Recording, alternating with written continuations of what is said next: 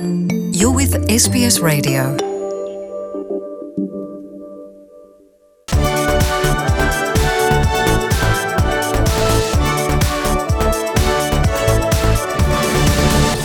Europa Voice euh, numéro 14 déjà, et je suis toujours, cette fois-ci, à l'air libre, vous allez entendre, on est dehors, avec Nathanaël Bloch. Euh, bonjour Nathanaël. Bonjour Christophe. Alors eh bien, on va parler de, de la, la relation franco-allemande, une fois n'est pas coutume, on a déjà euh, pas mal parlé. Si c'était un statut Facebook, ce serait c'est compliqué. C'est compliqué. Alors Angela, Angela Merkel, euh, chancelière allemande, elle est au pouvoir depuis novembre euh, 2005, et puis on sait qu'elle pourrait partir, elle l'a annoncé il y a quelques jours, après le, le scrutin européen de, de fin mai. Au niveau euh, national, Angela Merkel, on l'avait déjà euh, dit euh, à nos auditeurs, a une remplaçante à la tête de la CDU, l'acronyme AKK pour Annegret Kramp-Karrenbauer. Et puis là, il y a quelques jours, c'est ce qui nous intéresse ici à SBS, Angela Merkel s'est entretenue longuement, vous m'excuserez pour mon allemand, avec le journal Süddeutsche Zeitung. Pas mal, bel effort. voilà, alors, il y a beaucoup de choses à dire sur cet entretien, on va, on va, on va, pas, on va pas être exhaustif, mais d'abord, symboliquement, et c'est intéressant, puisqu'elle fait état euh, des difficultés de la relation euh, franco-allemande lors de cet entretien, deux ans, jour pour jour, après la première visite d'État d'Emmanuel Macron en Allemagne.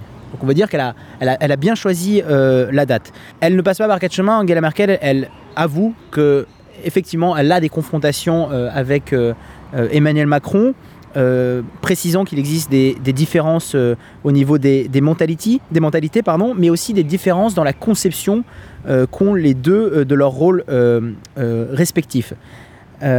alors, il y a deux dossiers vraiment qui montrent ces divergences dans le couple franco-allemand. Le premier, on, a, on a déjà eu l'occasion d'en parler longuement dans un précédent numéro d'Europa Voice, c'est le Brexit puisque on l'avait dit à nos auditeurs déjà, euh, Angela Merkel, avait une position beaucoup plus, j'allais dire, conciliante vis-à-vis des Allemands, euh, puisqu'elle était prête, elle, en fait, à mettre en place un calendrier plus souple et euh, autoriser les Anglais, le Royaume-Uni, pardon, à sortir de l'Union européenne en 2020. On l'a vu et on en a parlé lors d'une des précédentes émissions.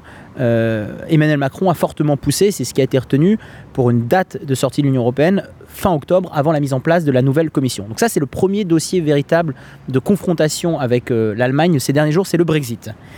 En deuxième dossier, c'est ce qui va nous intéresser, qui fait aussi le lien avec les élections européennes, c'est la nomination au poste clé de l'Union européenne. Euh, parce qu'on sait qu'il va y avoir beaucoup de postes euh, qui vont voir à leur tête de nouvelles personnalités politiques. Et il y en a notamment un qui nous intéresse aujourd'hui, Christophe, c'est le président de la Commission européenne. Pour l'instant, on a le truculent euh, Jean-Claude Juncker, euh, qui est le luxembourgeois président de la Commission européenne. Il va nous manquer quand il est parti, Jean-Claude Juncker. En termes d'animation euh, du, du débat, il va risque de nous manquer quand même. Je pense qu'il va manquer aux journalistes, il va manquer aux éditorialistes, il va manquer aux humoristes, il va manquer à beaucoup de monde. Je ne sais pas s'il va manquer à beaucoup de ses euh, confrères euh, et autres euh, relations de travail au Parlement européen. Je ne, je ne préjuge pas de cela. Donc en tout cas, il y aura un nouveau président de la Commission européenne. Et Angela Merkel, elle, elle a rappelé à Emmanuel Macron que son parti est membre du Parti populaire européen. Alors pour nos auditeurs, le Parti populaire européen, euh, il regroupe des partis nationaux dans les différents pays de l'Union européenne. Il regroupe le parti d'Angela Merkel, donc la CDU. Et en France, il ne regroupe pas, euh, enfin, il ne regrouperait pas le parti d'Emmanuel Macron, mais il regroupe les, Républicains, donc euh, la droite française. Emmanuel Macron, lui, s'affilierait et constituerait une nouvelle force europhile, euh, libérale, euh, pro-européenne, centriste au sein de la LDE de Verhofstadt. Donc ça, c'est aussi en toile de fond, j'allais dire, euh, ce qui euh, crée cette opposition Macron-Merkel, c'est que leurs partis respectifs ne siégeraient pas au sein des mêmes deux grands partis européens. En précisant cela, qu'est-ce qu'elle a dit, Angela Merkel? Elle a dit voilà, au sein du PPE, du Parti populaire européen, on a un chef de file qui s'appelle Manfred Weber, qui est membre de la CSU, non pas de la CDU, mais la CSU est euh, le partenaire en Allemagne du parti d'Angela Merkel, donc c'est la même famille euh, politique. Et euh, ce monsieur Weber, Manfred Weber, a été nommé Spitzenkandidat, vous m'excuserez encore de, mon- pour mon allemand, pour succéder à Jean-Claude Juncker à la Commission européenne. Qu'est-ce que ça veut dire? Ça veut dire que si c'est le Parti populaire européen qui remporte les élections européennes, c'est au sein de ce Parti populaire qu'on va désigner et élire pardon, quelqu'un euh, pour siéger euh, en tant que président de la Commission européenne, et c'est ce Manfred Weber qui y siégera. Euh, alors pourquoi est-ce que ça frustre et pourquoi est-ce que ça énerve et pourquoi est-ce que ça crée des tensions avec Emmanuel Macron? Pas parce que c'est Manfred Weber et parce qu'il y a des dissensions politiques. Évidemment, il y a des dissensions politiques puisque Manfred Weber, lui, appartient à un autre groupe politique que celui auquel Emmanuel Macron affilierait son parti. Ça énerve tout simplement parce que ça créerait un déséquilibre dans le couple franco-allemand. Parce que jusqu'à présent, si vous voulez, si je prends l'exemple du Parti populaire européen, vous aviez un Français, Joseph Daul, qui était leader du Parti populaire européen. À ce Français, Joseph Daul, c'est Manfred Weber qui lui a succédé. Donc, euh, d'une certaine façon, on a un équilibre, euh, même à la tête des grands partis, entre France et Allemagne. Par contre, au niveau de la présidence de la Commission européenne, euh, Emmanuel Macron, lui, il aimerait pousser d'autres personnalités, comme Michel Barnier, par exemple. Et si on nomme un Allemand à la tête de cette euh, présidence de la Commission, évidemment, là, de fait, ça crée un, un- déséquilibre dans le couple franco-allemand, parce que la présidence de la Commission, c'est encore un autre niveau par rapport à la présidence du groupe parlementaire. Mais est-ce qu'Angela Merkel, elle jouerait pas un peu, un, sa dernière carte, et deux, elle serait, serait pas un peu en train de bluffer en essayant de pousser ça avant de partir? Angela Merkel, elle joue sa dernière carte, mais j'allais dire, euh, c'est carte sur table. C'est-à-dire qu'elle elle sait et ses adversaires savent aussi qu'après euh, les élections européennes et dans les mois qui suivent, elle va se retirer euh, doucement de la, scène politique nationale euh, et, et- européenne. Ce qui se passe plutôt, c'est qu'en fait, Angela Merkel, elle l'a rappelé de manière très peu subtile à Emmanuel Macron dans, dans cette interview au, journal allemand, c'est qu'en fait, elle lui a dit j'ai l'habitude, moi, de traiter avec un partenaire français. hein. Euh, on l'a dit à nos auditeurs euh, dans une précédente émission. Avec, euh, elle, elle est là depuis Jacques Chirac. Le couple franco-allemand, c'était Chirac-Merkel, c'était Sarkozy-Merkel, c'était Hollande-Merkel. Maintenant, c'est Macron-Merkel. Donc, en fait, ça l'énerve aussi un peu, Frau Merkel, que Emmanuel Macron veuille un peu dicter sa loi et prendre le lead sur ce couple franco-allemand. Et puis, d'une certaine façon, euh, Angela Merkel, elle a, je pense qu'elle a euh, à cœur de, léguer quelque chose euh, dans les meilleures conditions possibles. Donc, elle l'a fait en Allemagne euh, avec déjà l'intronisation de sa su- succès euh, sœur euh, à la CDU, à Kaka. Et puis, au niveau européen, euh, ce serait quand même un carton plein si en même temps elle réussissait sa transition au niveau euh, national et au niveau européen en nommant encore une fois ce poste prestigieux de la présidence de la Commission européenne euh, un Allemand. Ça paraît très négatif là ce que je vous dis sur le couple franco-allemand, euh, mais j'ai envie de vous dire qu'il y a quand même du soleil euh, à l'horizon dans les nuages sur deux points. D'abord sur l'économie, parce que lors de cet entretien, euh, Angela Merkel, elle a reconnu que en fait oui l'Allemagne a de bonnes capacités d'exportation, mais qu'elle doit aussi miser sur une reprise de la conjecture interne. Quand elle dit ça, alors évidemment elle parle de politique nationale, mais elle fait aussi écho aux propos qu'Emmanuel Macron avait proférés sur l'économie en Allemagne lors de la conférence de presse devant les journalistes à l'Élysée il y a quelques jours de cela. Donc d'une certaine façon, sur l'analyse économique, elle donne raison au président français. Ça c'est la, la première chose, mais surtout en fait, et c'est là où on voit ces rayons de soleil à l'horizon, c'est que euh, Angela Merkel, elle a fait un pas en direction d'Emmanuel Macron par rapport à son initiative climatique. On le rappelle, on en a parlé lors de notre précédente émission. Emmanuel Macron, en fait, avait euh, mis en place une initiative sur le climat où il avait appelé euh, l'Union européenne à se fixer des objectifs d'atteindre une neutralité carbone d'ici à 2050. Lors de cette réunion, de ce sommet euh, de Sibiu, il y, a, une semaine de cela. Il y avait un pool de quelques pays dont l'Allemagne ne faisait pas partie et Angela Merkel avait été très prudente sur ces initiatives sur cette initiative climatique d'Emmanuel Macron. Et puis là, il y a quelques jours de cela, elle a rallié cette initiative, donc donnant d'une certaine façon aussi raison euh, à la proactivité du président français sur euh, euh, les questions climatiques, avec aussi, il faut le préciser en toile de fond, le fait qu'en Allemagne notamment, il y aura certainement une forte poussée électoraliste verte. Donc pour Angela Merkel, ça tombe bien aussi parce que ça lui permet aussi de se positionner un peu sur ces questions climatiques et donc de limiter la casse et le nombre de voix qui iraient vers les Verts. Donc je dirais que All is presque good euh, dans ce couple franco-allemand. D'accord. Allez, on va parler des élections européennes, mais un petit peu plus en détail. On a dernièrement regardé à ce qui se passait en Grande-Bretagne avec le, Brexit Party et, et ça faisait partie d'une, émission précédente cette semaine. Peut-être s'attarder une nouvelle fois sur ce qui se passe en France parce qu'on en a aussi pas mal parlé, mais c'est vrai que c'est une des campagnes peut-être qui nous touche le plus parce que c'est une des campagnes les plus dynamiques en ce moment. On n'entend pas énormément parler des, autres campagnes dans d'autres pays. Euh, par contre, en France, bah ça, on en est à peu près à la, même, au même résultat pour l'instant dans les sondages. Hein. Euh, Rassemblement national serait en tête devant euh, euh, la liste Renaissance dans de la République en marche. Mais il y a quand même pas mal de changements et, pas mal d'accrochage euh, dans, ce qui se passe dans cette campagne. Oui, en fait, la, campagne en France, elle est effectivement une des plus euh, dynamiques euh, dans les campagnes nationales pour l'Europe, parce qu'il faut le rappeler aussi à nos auditeurs, c'est que dans chaque pays, vous avez une campagne nationale où chaque électeur européen dans un pays va envoyer un député national siéger au Parlement européen. Donc quand on, on a une campagne qui se fait dans chaque pays, et en France, on a une campagne avec les principaux partis euh, euh, français. D'ailleurs, c'est euh, intéressant de, le partager aussi avec nos, auditeurs, c'est que c'est aussi la première fois où le scrutin n'est pas régionalisé, c'est-à-dire qu'on on élit en fait une liste au niveau national et plus par grande euro-région comme c'était le cas lors des scrutins précédents. Je ferme cette parenthèse-là, mais effectivement, Christophe, vous avez tout à fait raison. En France, on a véritablement une campagne assez dynamique. Euh, et moi, j'ai envie de partager avec vous euh, quelques idées autour de la, Renaissance. La Renaissance, évidemment, qui est le, nom de la liste euh, La République En Marche euh, et alliée au Modem, menée par l'ancienne ministre des Affaires européennes, Nathalie Loiseau, mais aussi euh, questionner en fait euh, le fait de savoir si on n'assiste pas au début d'une Renaissance euh, des partis euh, classiques au pouvoir de, la droite euh, et la gauche. Comme vous l'avez dit, effectivement, pour l'instant, dans les sondages, on est toujours euh, Rassemblement national en tête et, La République en marche derrière. Mais on le voit dans les euh, meetings, dans les réunions publiques, quelque chose se crée, euh, notamment à droite. Il y avait un, meeting assez important de- des Républicains au, au Palais des Congrès. Moi, j'ai vu deux choses intéressantes. D'abord, dans les images, même en termes de communication et en termes de visuel, tout était là pour nous rappeler les meetings euh, de la Sarkozy. Véritablement, cette foule euh, euh, en délire, ces drapeaux français flottants, ces images un petit peu, ces photos prises de foule comme ça descendantes, euh, etc. Vraiment, tout était là pour, j'allais dire, tirer le meilleur de ce que la droite avait fait en termes de communication politique de ces, dans ces 15-20 dernières années.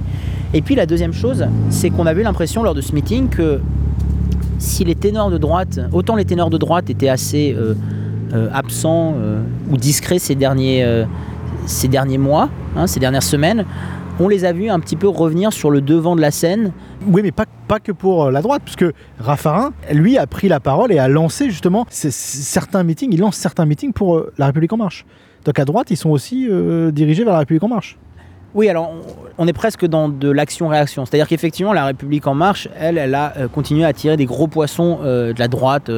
euh, je pense effectivement alors l'ancien Premier ministre Jean-Pierre Raffarin, à Pierre Megnery, à Jean Arthuis aussi, qui lui était, était à LDE là, lors de la précédente mandature. Donc effectivement, ça va aussi, euh, c'est vrai aussi pour la liste Renaissance qui continue à attirer des gros poissons de la droite, mais c'est peut-être aussi en réaction à, cette euh, euh, initiation de la politique, enfin d'ancienne politique nationale dans ces élections européennes, que les républicains, eux, ont commencé aussi à sortir la grosse artillerie. Par exemple, à ce, dernier meeting des Républicains, vous aviez Valérie Pécresse. Valérie Pécresse, tout comme Xavier Bertrand, ça fait quand même quelques mois, euh, voire années, qui sont discrets, qui construisent leur carrière à l'échelon régional en tant que bons gestionnaires, euh, présidents de région, et qui sont un peu en retrait des Républicains Air Wauquiez. Et puis là, hop, euh, Valérie Pécresse est au meeting de Xavier Bellamy.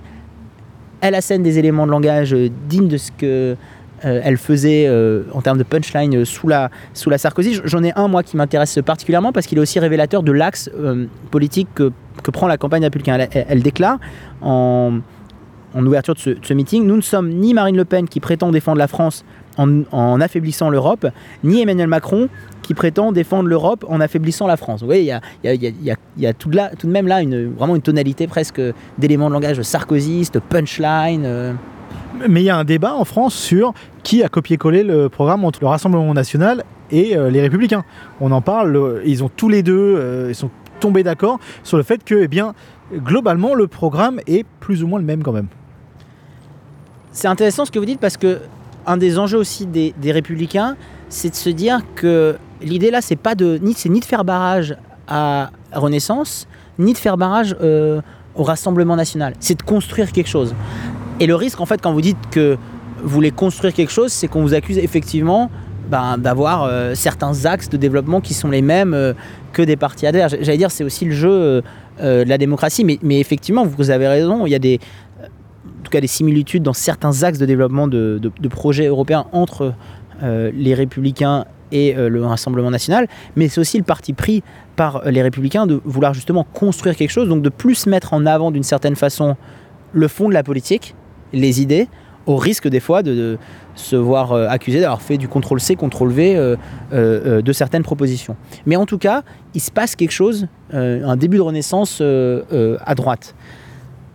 On se doit d'être équilibré, donc on a parlé d'un début de renaissance à droite. Est-ce qu'il y a un début de renaissance à gauche? Alors à gauche, on le rappelle aussi pour nos auditeurs, c'est pas simplement le Parti socialiste, c'est le Parti socialiste avec son allié Place Publique, euh, mené par Raphaël Glucksmann, qui lui-même a été désigné pour être la tête de liste euh, de cette gauche euh, aux élections européennes. Alors c'est compliqué parce qu'il faut rappeler à nos auditeurs que donc on a ce rassemblement Parti socialiste Place Publique, mais Place Publique ça lorne quand même pas mal du côté de la France insoumise.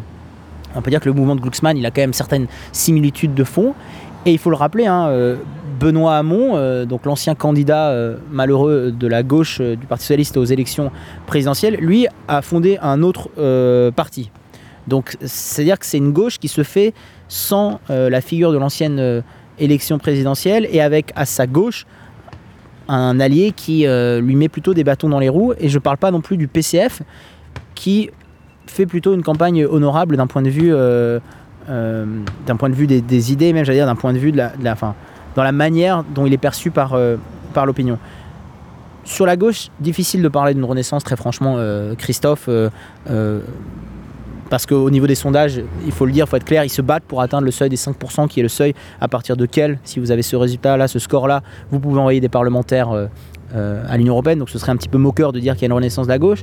Mais il y a certains signaux qui font dire qu'il va peut-être se passer quelque chose post-élection européenne. Par exemple, Christine Taubira qui a apporté son soutien à cette liste-là. Donc euh, la question, c'est de savoir est-ce que euh, on va avoir comme ça des ténors de la gauche, je pense à elle, je pense à Jean-Yves Le Drian, euh, je pense à Bernard Cazeneuve, pardon, qui vont faire que il peut potentiellement se passer quelque chose euh, euh, à gauche. Pour revenir sur les questions de programme, puisque c'était euh, le départ, euh, votre question, euh, on a eu un débat euh, télévisé la semaine dernière sur BFM TV entre euh, le Rassemblement national et, euh, et La République en marche. En fait, on est resté sur des grandes déclarations d'intention. Et c'est pour ça que c'est compliqué, très franchement, de jauger maintenant sur le, euh, sur le programme. C'est-à-dire, je prends deux exemples. Sur l'immigration, Nathalie Loiseau, elle a vraiment fait du en même temps macronien. C'est-à-dire qu'elle a dit qu'effectivement, il fallait accueillir des demandeurs d'asile et en même temps lutter contre l'immigration illégale. Je veux dire, de ça, euh, danser sur les deux pieds, à part ça, difficile de, de- sortir quelque chose de très concret. Le Rassemblement national, il a jeté la balle là où on l'attendait. Utilisant des mots, il faut couper le robinet, euh, il faut faire attention à la bombe démographique. Donc oui, on reste encore sur du très cliché euh, au niveau des, idées. Sur l'exemple de l'économie, c'est pareil. C'est-à-dire que Nathalie Loiseau, elle a avancé l'idée par exemple d'un SMIC européen. Qu'est-ce que ça va avoir comme conséquence Comment on va le mettre en place Il reste quand même beaucoup d'incertitudes autour de cette idée, au- aussi louable soit-elle. Euh, alors que le Rassemblement national, encore une fois, a jeté la balle là où on l'attendait, c'est-à-dire défenseur des travailleurs français, opposition au concept de mondialisme. Euh, compliqué de s'opposer à un concept euh, qui est en fait plus un concept qui est un fait, hein. la mondialisation c'est un fait. Donc vous voyez, euh, difficile de parler des idées, c'est d'autant plus difficile de parler des idées que vous avez d'autres partis, je pense notamment à l'UDI, je pense à Génération de Benoît Hamon et je pense au parti Debout la République du Pont-Aignan, qui eux ont refusé d'aller débattre la semaine prochaine parce qu'ils se sentaient relégués en deuxième partie de soirée.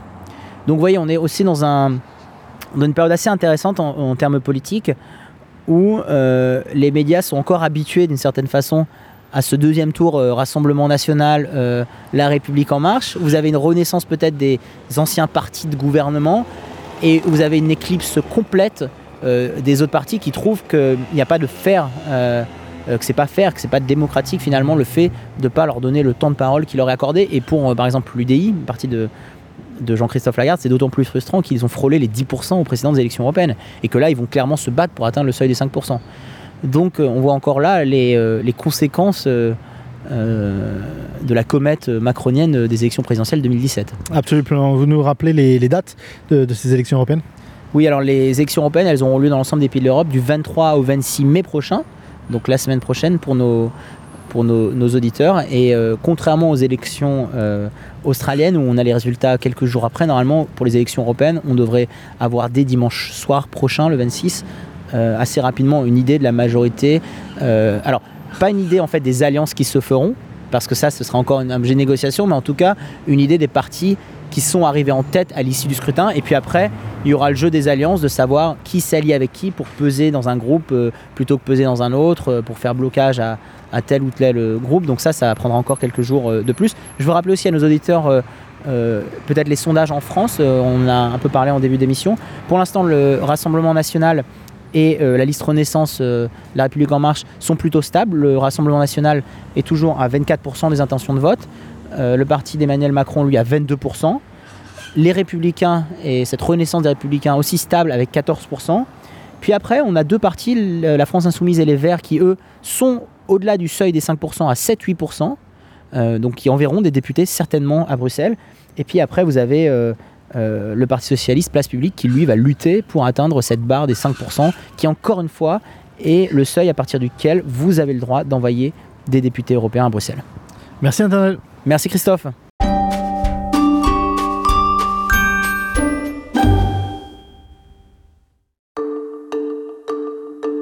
Want to hear more stories like this? Subscribe to our regular podcasts on iTunes.